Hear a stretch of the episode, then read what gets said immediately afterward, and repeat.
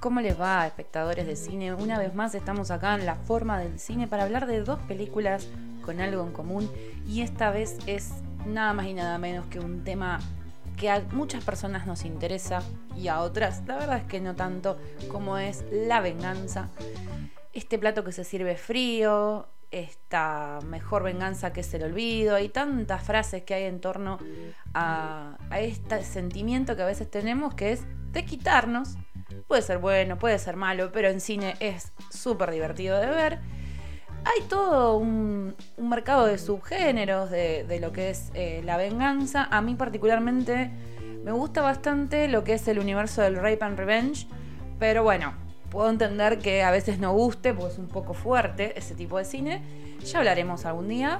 Y después tenemos eh, las típicas películas de acción, donde tenemos un Nicolas Cage, un Bruce Willis, un Mel Gibson que va a vengar, que le mataron a la familia, o algún John Wick por ahí que, se va a vengar porque le mataron al perro. Pero también tenemos películas donde la venganza eh, está tomada de otros lugares. Eh, tal es el caso de una peli que marcó mi adolescencia como es eh, Kill Bill, tanto la 1 como la 2 de Tarantino. También el motivo de venganza aparece bastante en la filmografía de Tarantino. Pienso en Bastardo sin Gloria. Y así hay muchas, pero muchas películas con este tema. Lo que tienen interesante estas dos que seleccioné hoy es que lo tienen desde un lugar distinto. Es decir, em, no es tan directo en la trama el hecho de tener que vengarse desde sus protagonistas, sino más bien que es como una circunstancia la venganza para que ocurran otras cosas, es una excusa para hacer otro tipo de críticas. Voy a empezar entonces con una peli que la van a encontrar en Amazon Prime, me pone contenta cuando les puedo recomendar y la pueden ver en alguna plataforma, y es Promising Young Woman, una película de Emerald Fennell que ganó el Oscar a Mejor Guión Original allá no hace tanto, esa entrega de premios que fue fatal de los Oscars del 2020. Y eh, me puso muy contenta porque fue además una ópera prima de la directora. La otra peli de la que vamos a hablar también es una ópera prima, así que seguimos recapitulando coincidencias. Y además lo que tiene de interesante, eh, por, por fuera de la propuesta clásica de las venganzas, es que em, es un revenge film feminista. Y con esto hablo de un feminismo bien comprendido, porque a veces me pasa que siento que hay ciertas películas donde el feminismo no está muy bien entendido o tiene un sesgo masculino todavía o, de masculinidad eh, machista, como me pasó quizás con Last Night in Soho en su momento. Y acá no, acá tenemos eh, humor negro, tenemos eh, un vestuario colorido para dejar un mensaje bastante amargo al final, pero sin caer en el golpe bajo. Y eh, plantearnos una tesis que tiene que ver con qué es necesario sacrificar para que se haga justicia cuando una mujer es abusada y nadie hace nada al respecto.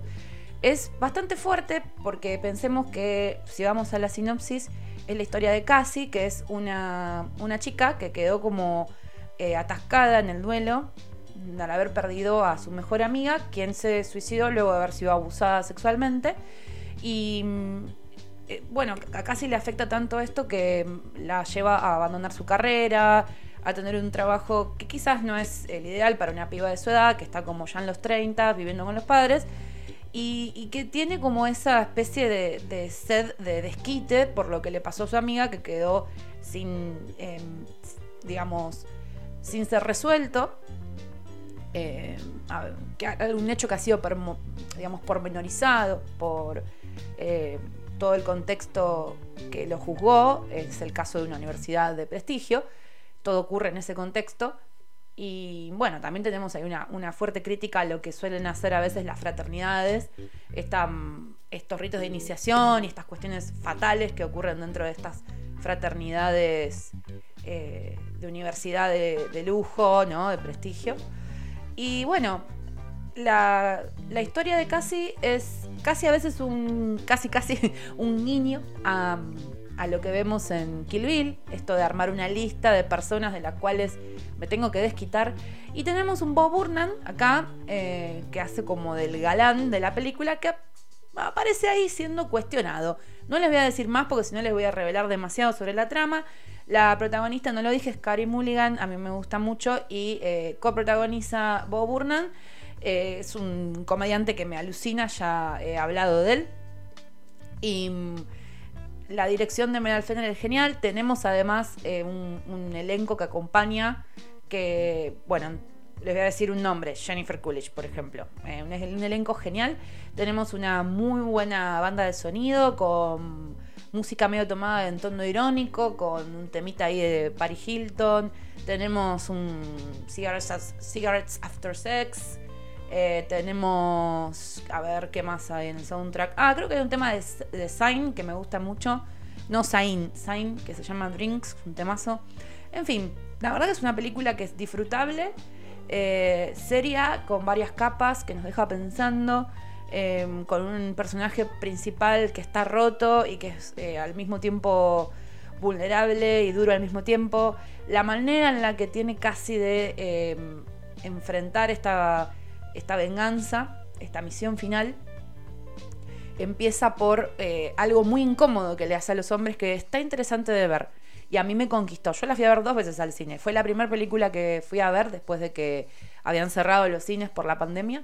Y bueno, me, encantó y además me, llevó otra vez al calor que tienen para mí las salas y las butacas. Así que espero que la disfruten mucho y que, y que se queden pensando y que me digan qué es lo que lo que piensan sobre este film. Y el otro que les voy a recomendar también tiene entonces como tema la venganza desde un lugar un poquito más eh, todavía lejano.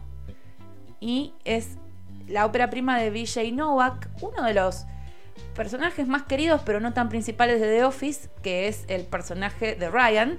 Está encarnado por VJ Novak, que es el director de esta película.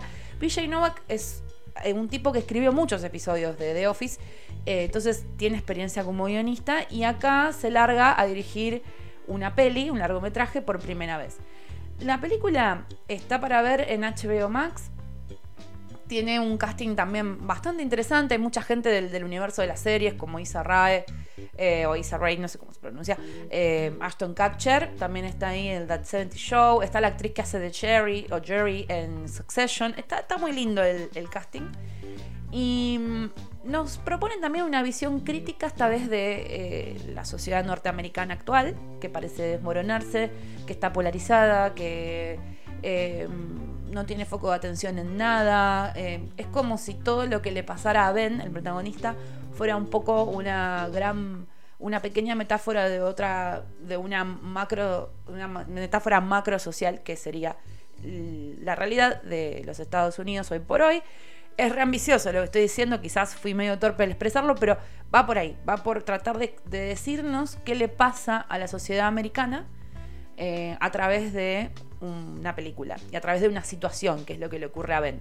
¿Qué es lo que le ocurre a Ben? Es un tipo que tiene un montón de mm, conquistas en redes sociales, mejor dicho, en aplicaciones, y que un día, em, em, estando con una de esas chicas, recibe el llamado del hermano de una piba de estas casuales que tiene, eh, diciéndole que em, Abigail eh, su novia murió. En realidad no es su novia, él le trata de explicar, no, no es mi novia, no, nos vimos un par de veces. La cuestión es que en todo un pase de comedia, eh, en esta conversación, el hermano de, Abigail lo convence para que él viaje a Texas y esté en el eh, entierro de, esta chica.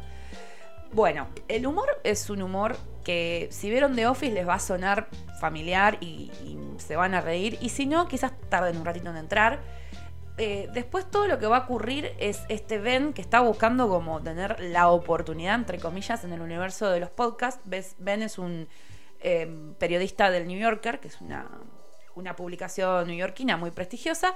Y bueno, él la quiere pegar está buscando una historia para contar eh, por medio del podcast. Y parece que medio que por cosas del destino va a parar ahí a Texas, a una ciudad de Texas chiquitita. Y acá el, le habla, digamos, a su productora de podcast y trata de explicarle lo que él quiere hacer. Y la historia va teniendo varios plot twists en torno a las intenciones que, él tiene y la historia que él quiere contar y la historia que termina contando, la historia que termina como tomando vida propia. Se termina yendo un poco de las manos. Y en, torno a que él va conociendo a la familia, conociendo al pueblo, conociendo Texas. Está toda esta cuestión de la pedantería de la ciudad versus eh, la simpleza del campesino o el redneck. Hay alguna que otra crítica estereotípica a los rednecks, al white trash, digamos. Pero también ahí me parece como una especie de reivindicación hacia, hacia las personas que viven en, en Texas, que es como la ciudad que más representa estos estereotipos, al parecer. Es como la más hiperbólica en tanto eh, estereotipos. Eh, entonces el, contraste es muy divertido, muy fuerte, el efecto cómico es constante. Yo creo que es muy inteligente con los chistes y la sutileza que tienen los chistes. Y, lo original y lo nuevo que tiene esta peli para mí es no, no la historia, porque la historia termina siendo esto de la White Girl Missing, ¿no? Eh, sino que yo me voy a vengar, o sea, soy el protagonista, soy Ben, y me voy a vengar de algo que no me importa, quizás. Em, o sea, eso es lo interesante, que es tanto cómico como novedoso dentro del género de la venganza. Y que de hecho la película no se llame Revenge, se llame Vengeance, o como se pronuncie, también le da como un tono irónico a la cosa, porque no es el término con el que habitualmente se refiere eh, el idioma inglés a la, a la venganza. Em, Creo que es más un, como un, no un eufemismo, no sería lo adecuado, sino como una palabra más, un cultismo, ¿no? Como una palabra más de, origen latina para hablar de la venganza, ¿no? Más, más culta la palabra, vamos a decirlo así. Eh, vengeance, creo que se pronuncia, y me estoy como iluminando. Bueno, ¿qué más decir de Vengeance? Me encantó Ashton Kutcher, que hace un personaje rarísimo, que para mí tiene algún que otro guiño a los Cowboys de David Lynch. Eh, me gustó mucho la mención en, los diálogos a Lana del Rey sobre lo que tiene que ver con la identidad eh, norteamericana estereotípica del sur. Y de hecho que utilicen la música de Lana del Rey en la peli también me ocupó. Y bueno, no mucho más. Yo creo que es una película muy original, que tiene cosas para decir, que tiene capas, y al igual que la, que la primera que les recomendé, que Promising Young Woman, es una peli que te deja pensando, que tiene frescura, que es original. Eh, están muy interesantes también los vestuarios. Bueno, también es muy tierna por momentos todo esto de eh, hablar de un lugar como Whataburger, que es una cadena, eh, digamos, del área del sur norteamericano, puntualmente de Texas, y, llamarlo como un lugar familiar y, y querido por los personajes me parece que es algo tierno, divertido más sabiendo que es una cadena, que es claramente un no logo, un no lugar, me pareció algo entrañable, que es una palabra que voy a usar para hablar de Vengeance. Es una película un poquito más inofensiva, quizás que Promising Young Woman. Pero bueno, las dos son una aventura, las dos están buenísimas de ver en, en, comparación. Y es bueno, espero que les haya gustado esta recomendación. Eh, me tomé ahí una pequeña, pequeña, pequeña pausita entre episodio y episodio y, pronto voy a sacar otra forma del cine más, rapidito, porque se los debo. Así que bueno, un gusto haber estado de vuelta acá en sus oídos.